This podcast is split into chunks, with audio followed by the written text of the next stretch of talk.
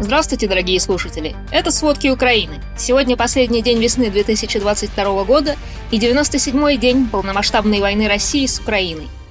Этот день омрачается жестокими обстрелами и боями. Бои идут на юге Украины. В Николаевской области этой ночью обстреляли много районов. Разрушены не менее семи домов, пострадали не менее 15. Утром обстреливали и Николаев.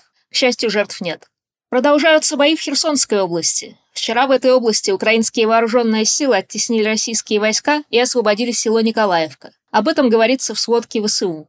Сегодня российские войска продолжают обстрелы по всей линии соприкосновения. Многие поселки и села Херсонской области остались без электричества, воды и газа. Область нуждается в медикаментах и гуманитарной помощи. Жители области к тому же не могут связаться с родными. Они говорят, что мобильную связь и домашний интернет украинских провайдеров отключили, оставив только одного оператора из Крыма. Предыдущие несколько дней связь была, но оставалась неустойчивой. Украинская областная военно-гражданская администрация обвиняет российских военных в отключении, а самопровозглашенный заместитель председателя Херсонской оккупационной администрации Кирилл Стремоусов в проблемах со связью в области обвинил ВСУ. Он сообщил, что обратился в Россию с просьбой использовать возможности российских телекоммуникаций коммуникаций для возобновления связи в области.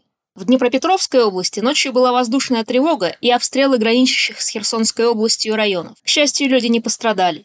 Глава военной администрации Кривого Рога Александр Вилкул говорит, что российская армия обстреливает и те населенные пункты, которые уже оккупировала. А несколько дней назад российские войска нанесли ракетные удары по Кривому Рогу Днепропетровской области. Ракетами уничтожено одно из предприятий города. В оккупированных регионах российские войска продолжают похищать мирных жителей. В одном Мелитополе за три месяца войны похитили около полутысячи граждан. Об этом рассказал мэр оккупированного города Иван Федоров. Он сообщил, что в заложниках держат даже детей. Так, по сообщению Федорова, юношу 16 лет российские войска удерживают уже около 50 суток. Российские военные пытаются наступать и на востоке Запорожской области. По линии столкновения наносят артиллерийские, ракетные и авиаудары. Повреждена гражданская инфраструктура, жилые дома, учебные заведения. Со слов главы областной военной администрации Александра Старуха, оккупационные войска продолжают перебрасывать свои войска. Так, в Запорожскую область доставили более 50 единиц устаревших моделей танков Т-62 и Т-72Б. В оккупированных областях выдают российское гражданство по ускоренной схеме. Александр Старух считает, что таких новых российских граждан могут мобилизовать в армию, как это было в оккупированном Крыму и на Донбассе. Напомним, вчера в Мелитополе Запорожской области прогремел взрыв. Его считают покушением на главу оккупационной администрации Евгения Болицкого.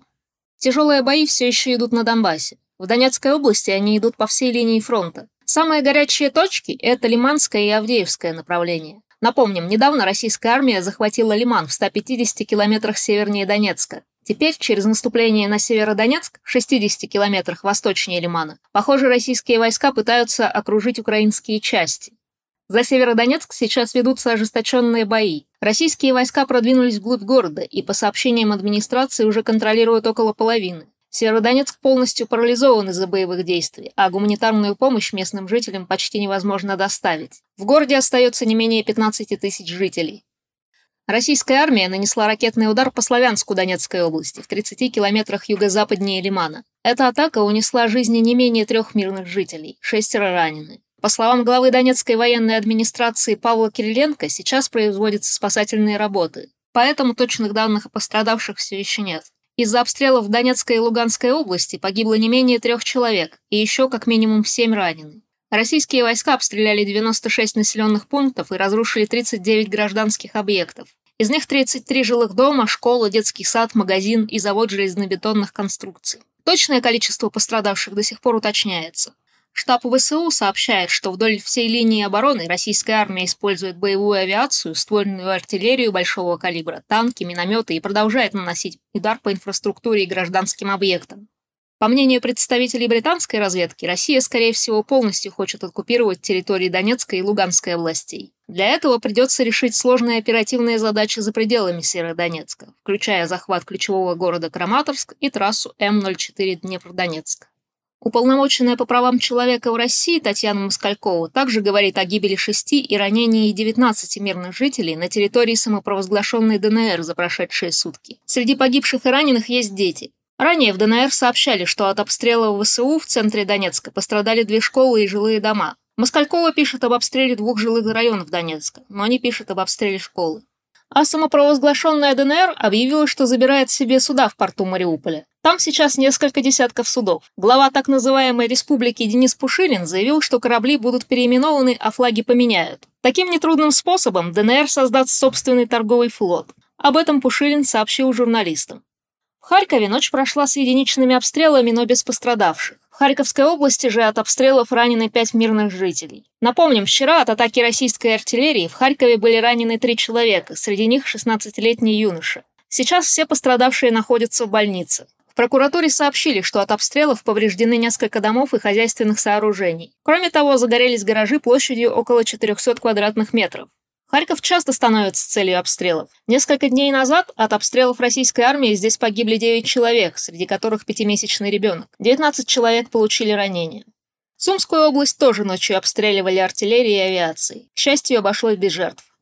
О новостях военных преступлений. Суд в Украине приговорил двух российских военных к 11 годам и 6 месяцам лишения свободы. Александра Бабыкина и Александра Иванова признали виновными в нарушении законов и обычаев войны. Суд посчитал, что они причастны к неизбирательным обстрелам гражданских объектов Харьковской области из градов. Бабыкина и Иванов признали свою вину в суде и раскаялись. Напомним, 23 мая суд в Киеве объявил первый приговор россиянину за военное преступление. Российский военный Вадим Шишимарин был признан виновным в убийстве гражданского жителя Сумской области и был приговорен к пожизненному заключению. По данным британской разведки, Россия, скорее всего, понесла огромные потери среди офицеров среднего и младшего рангов. По мнению британцев, это может подорвать боевой дух российских войск и очень существенно. Командиров бригад и батальонов направляют на передовую, потому что они несут ответственность за действия своих подразделений. Младшим офицерам приходится управлять тактическими действиями самого низкого уровня, потому что у армии просто не хватает кадров. Ранее в британской разведке отметили, что Россия не смогла правильно использовать свои воздушно-десантные войска в Украине. Это привело к значительным потерям во многих элитных подразделениях этих сил. А новый пакет европейских санкций теперь принят. Европейский Союз преодолел сопротивление нескольких государств-скептиков и принял политическое решение о введении нефтяного эмбарго против России. Теперь ЕС запретит ввоз доставляемой по морю российской нефти, а это 75% российского экспорта. Исключение сделано для трубопроводной нефти. Но Германия и Польша до конца года обязались остановить и эти поставки. Таким образом, нефтяное эмбарго покроет 90% российского экспорта в Европу. Об этом в ночь на вторник объявили президент Европейского совета Шарль Мишель и президент Еврокомиссии Урсула фон дер Ляйнен. Как известно, Венгрия до последнего противилась введению такого запрета, но на личной встрече Евросовета дала на нее согласие.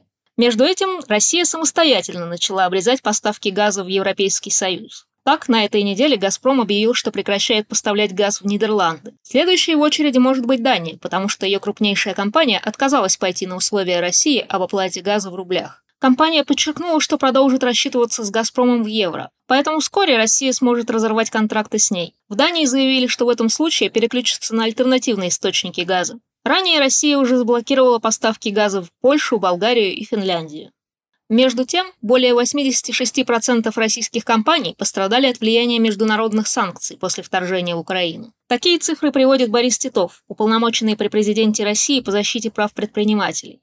А президент США Джо Байден недавно опроверг заявление, что Америка планирует предоставлять Украине ракетные комплексы, которые способны поражать цели на территории России, так, недавно Нью-Йорк Таймс сообщили, что в Белом доме одобрили отправку в Украину реактивных систем большой дальности. Официально о решении может быть объявлено на этой неделе. Но в пятницу пресс-секретарь Пентагона Джон Кирби отказался подтвердить, что решение принято. В то же время журналисты узнали от источников, что Белый дом договаривается с Украиной об ограничениях использования американского оружия по целям глубоко внутри России.